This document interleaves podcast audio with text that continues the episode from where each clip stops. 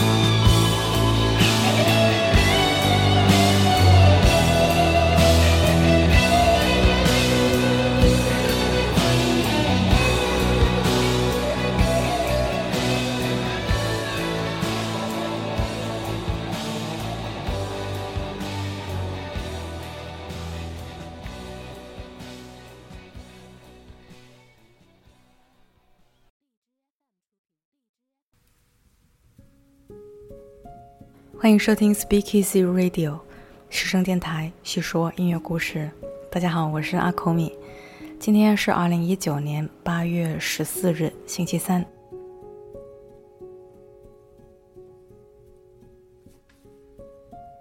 你一定会有这样的朋友，相貌不错，性格开朗，学生时代成绩优秀，是学生会之类的学生社团的一员，老师和同学大都喜欢他。参加工作，经济独立，收入中上，在城市有自己的房子，依然朋友很多，总有人邀请他参加各种聚会，谈笑风生。因为城市和行业的不同，你们不常见面，但你们是老朋友，是好朋友，是你认为已经好到不需要经常联系的程度。心想，只要知道他过得还不错就行了。从朋友圈可以知道他的近况，朋友聚会、享受美食、各地旅行，有时候你还会羡慕，好一个光鲜亮丽的人生。一年有一两次一起喝酒。各自吐槽自己的近况，他会说压力好大。你说谁没有压力啊？你笑话他，怎么你们年薪几十万的人都这么矫情的吗？他也笑，话语消失在酒里。这是你所知道的他。然而好几年后，他轻描淡写的说，他已经是个抑郁症患者。两年前差点要结束自己的生命，但是那一瞬间想到了父母会是多么的难过，所以停下来了。而现在正在用药物治疗，这是你所不知道的他。今晚我们就来听着音乐，然后呢，想和大家来聊一聊关于抑郁症这样的一个话题。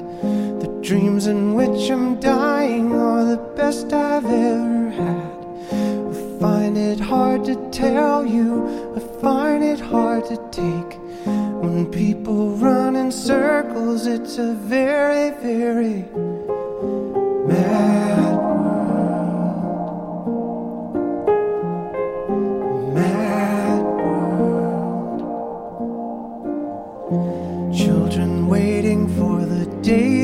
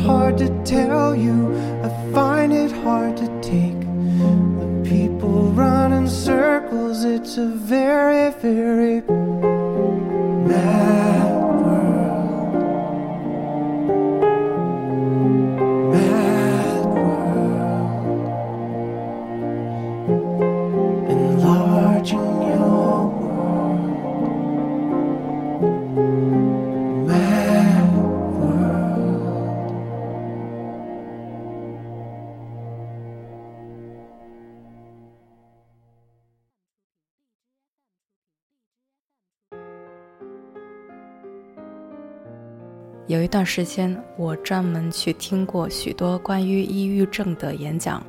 我觉得大概有三点是我们通常会误解的。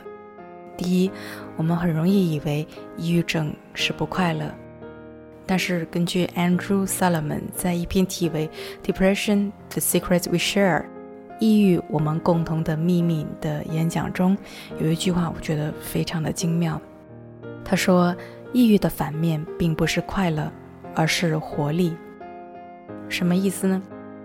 如果你是非抑郁症患者，你也会有不快乐的时候，比如说考试不好、工作搞砸了、失恋了，甚至包括亲人去世，你会难过，甚至痛苦。但是呢，生活会渐渐的峰回路转，悲伤的感觉总会慢慢的淡去。你会恢复对日常生活的活力，你会安排生活，该吃饭吃饭，该出门出门。但是如果你是一名临床意义上的抑郁症患者，你会持续的情绪低落，没完没了，而且可能突然发现自己对几乎所有的事情，甚至是你曾经热爱的事情，都失去了兴趣，对生活的热度似乎都褪去了，要吃饭。出门洗澡都是一种痛苦，你难以入睡，同时呢又无法起床，甚至仅仅是每天早上掀开被子，可能都要耗尽全部的心力。别人醒来后会寻思今天早餐该吃什么，而你满脑子都是世界要毁灭了。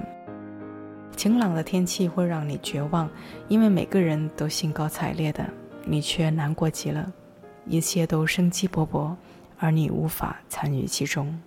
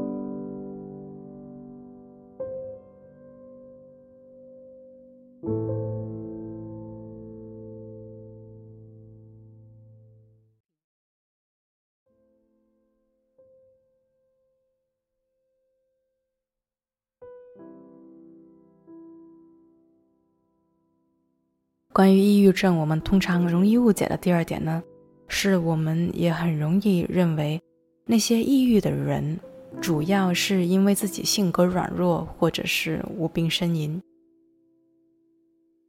但是呢，虽然神经系统科学家始终没有能够完美的诠释导致抑郁症的原因。但是目前的研究显示，大部分抑郁症的发生，至少有一部分的原因是因为大脑化学物质的不平衡，以及潜在的遗传易感性，或者说这可能是和基因以及是环境的相互作用有关。因此，你无法根除它。它一旦发生，就像我们相对比较熟悉的糖尿病一样，你没有办法通过意志力去克服它。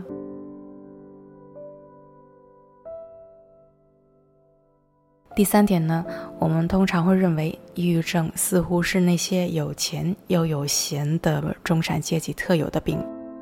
但是呢，就像刚刚所说的，既然它是一种基因缺陷，就意味着在不同的人群中，容易抑郁的人的比例应该是一样的。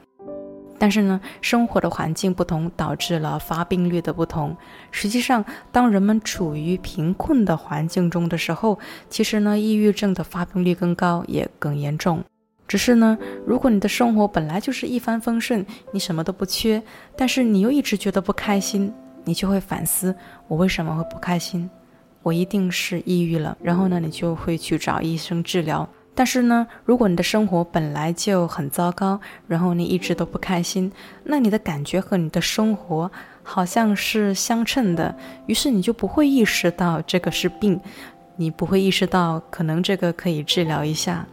所以呢，实际上，穷困潦倒的人群，抑郁症像是传染病一样流行，但是呢，一直没有被人注意过，没有人评估过患病的规模，也没有人为这些低收入者提供治疗。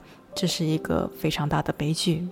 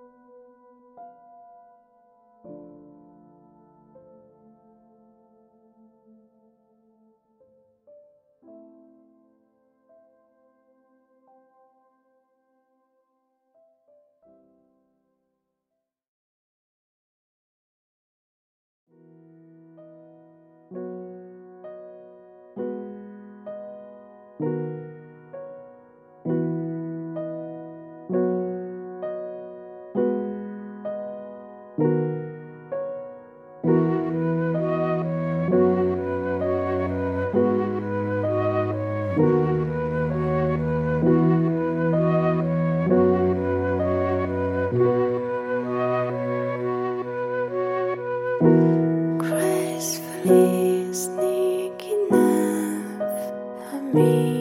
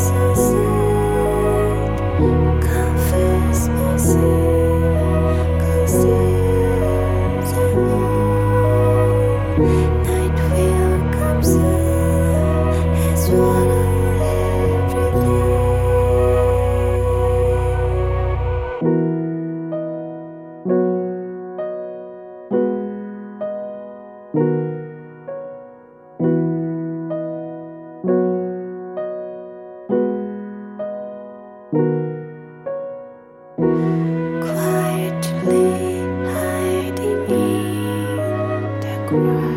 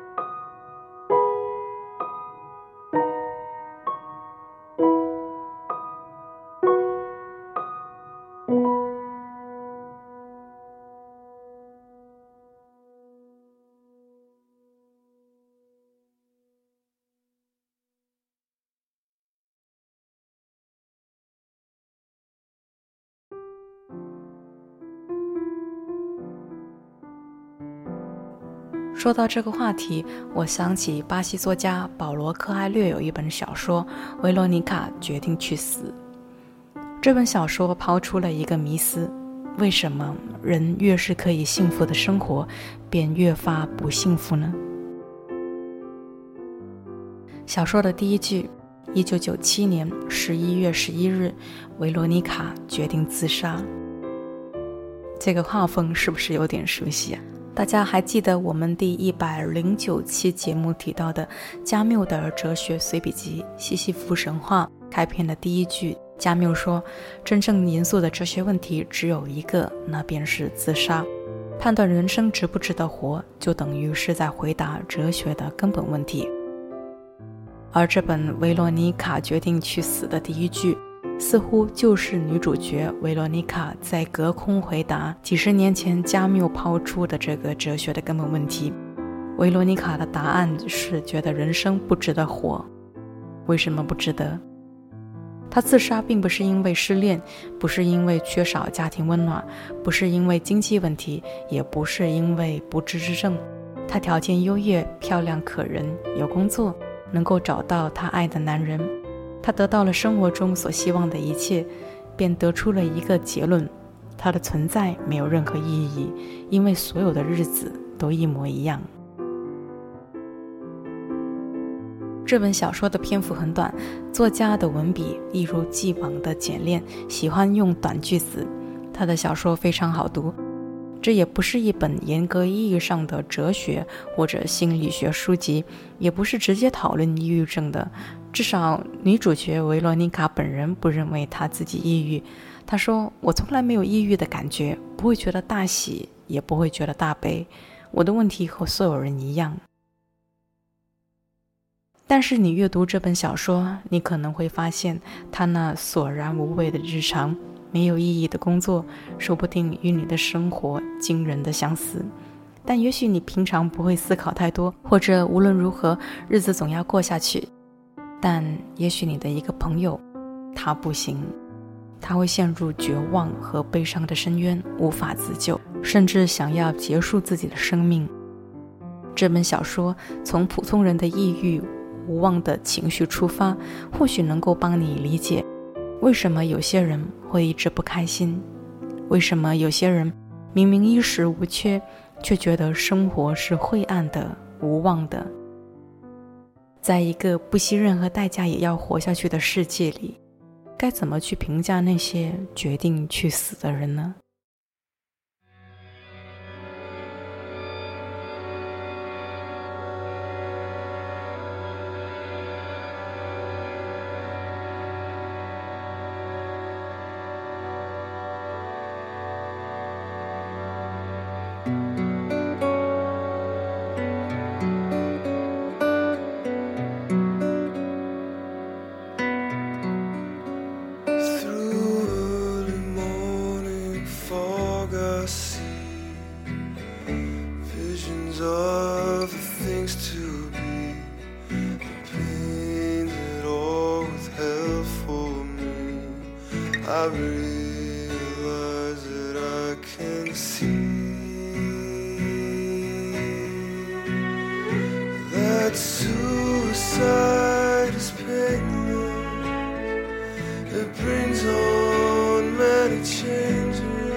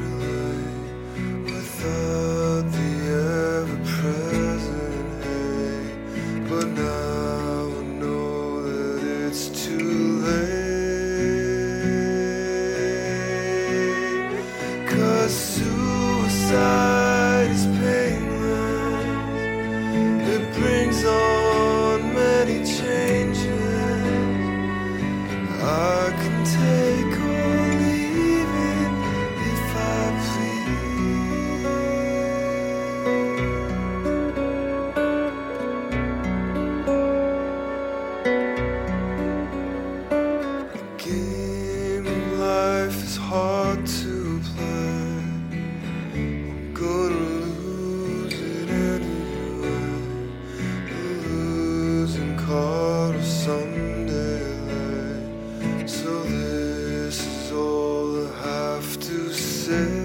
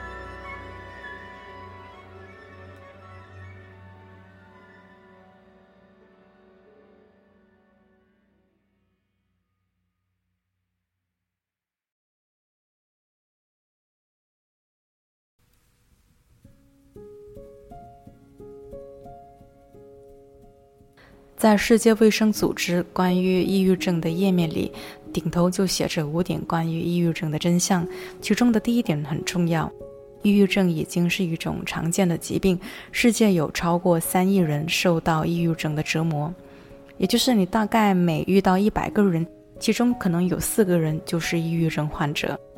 既然如此，那我们也来聊一聊，如果你的某个朋友正在饱受抑郁症的折磨，我们该怎么与之相处？我想，我们可以去了解更多关于抑郁症的科学。TED 上有许多公开演讲，有的本身就是医生，但更多的是经历过抑郁症、与之顽强斗争的勇敢的人。他们分享他们的经历，希望能够帮助更多的人。当你了解更多，你就可以告诉你的抑郁症朋友，他们的抑郁症并不能成为他们的弱点，或者代表他们的人格缺陷。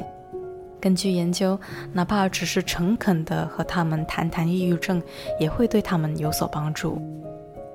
其次，如果你没有受到过抑郁症的困扰，那么请不要将他们的痛苦与你日常中的情绪低落进行比较，将他们所承受的困扰和常见的悲伤情绪相提并论，会让他们感到更加的羞愧和自责。第三，和他们针对一般日常的东西互动。什么是一般日常？比如约他们去购物、去散步、去钓鱼，甚至去大扫除。我有一位抑郁症朋友，当他感觉到快要崩溃的时候，就会从他工作的城市逃离，来我家住两天。然后我们就一起连续几个小时，像小学生对待他们的课本一样，为我的书包上透明的书膜。他很开心，因为这件事情既需要专注，又将他从折磨人的焦虑中解放出来。我也很开心，因为我得到了免费的劳动力。最后呢，尽量的鼓励他们接受治疗。由于缺乏条件，但也更多是由于缺乏勇气。根据美国心理健康研究中心的数据表示，平均每一位患有精神疾病的患者，至少要花十年的时间去寻求帮助。所以呢，如果我们能够鼓励他早点的去积极治疗，那么也许可以更早一些减轻他们的痛苦。thank you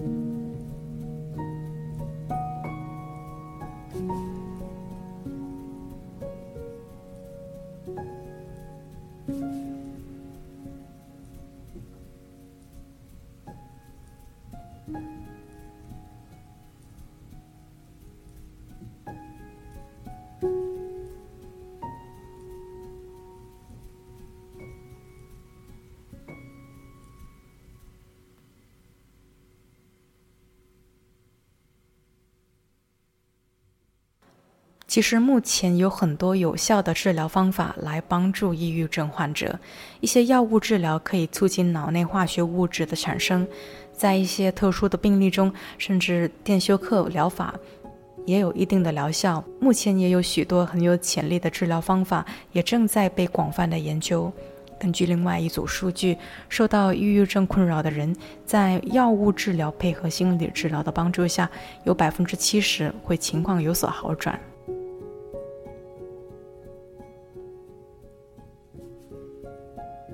除了医学，我还想聊两个我个人觉得也许会有帮助的方向，那就是哲学和艺术。还记得我们在第七十三期节目里提到过，哲学家叔本华是怎么处理人生的痛苦吗？他说，艺术和哲学以其不同的方式把痛苦转化为知识。其实呢，在现代哲学里，有一派我认为是能够帮助我们缓解在抑郁中的痛苦的，那就是存在主义哲学。我觉得存在主义哲学最大的特点是真诚和接纳，真诚地直面每一个真实的人生，接纳我们人生中无可逃逸的缺陷和痛苦。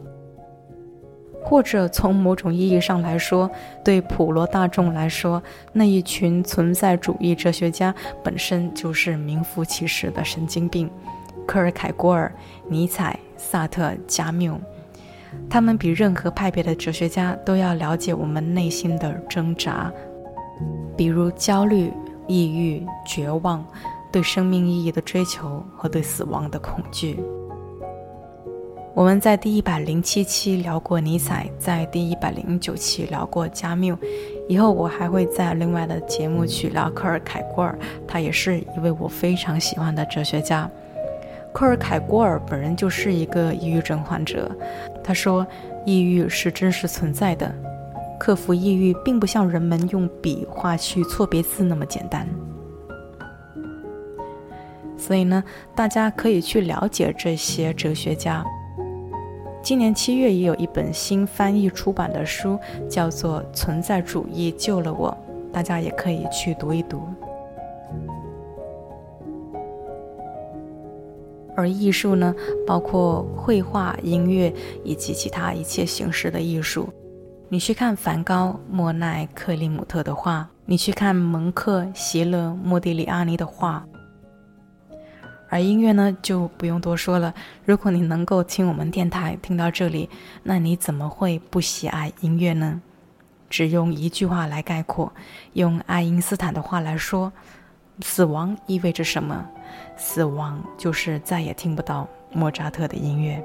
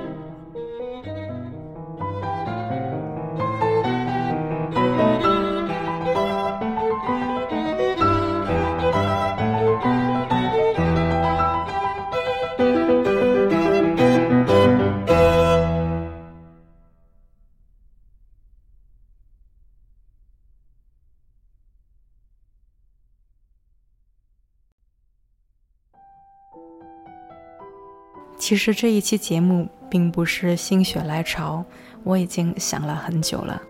我有患抑郁症的朋友，他正在顽强的与之斗争。而我们的电台呢，虽然很冷门，也许一期节目听到的人只有几百、一千，但是我会留意每一条留言。也许恰好是因为全然的陌生，所以呢，有的朋友会很安心的，愿意把我们电台的留言区当做树洞来倾诉他的痛苦。这段时间也留意到有一位朋友在反复的听我们的电台，阐述他内心孤独的独白。希望他能够听到这一期，希望能够给他带来一些鼓励，或者参考，或者某种程度的慰藉。节目的最后，我们来听英国布勒乐队的《温柔》。其实呢，前面我刚刚提到的那部维罗妮卡决定去死的小说，结尾呢，维罗妮卡有个非常出乎意料的结局。也许正如导演伍迪·艾伦所说，也许诗人才是对的，也许爱是唯一的答案，爱情，亲人。还有对这美好世界的，即使只剩下那么一点点的爱，这也许是唯一的解药。喜声电台细说音乐故事，这是我们陪伴你的第一百一十九天，我们下期见吧。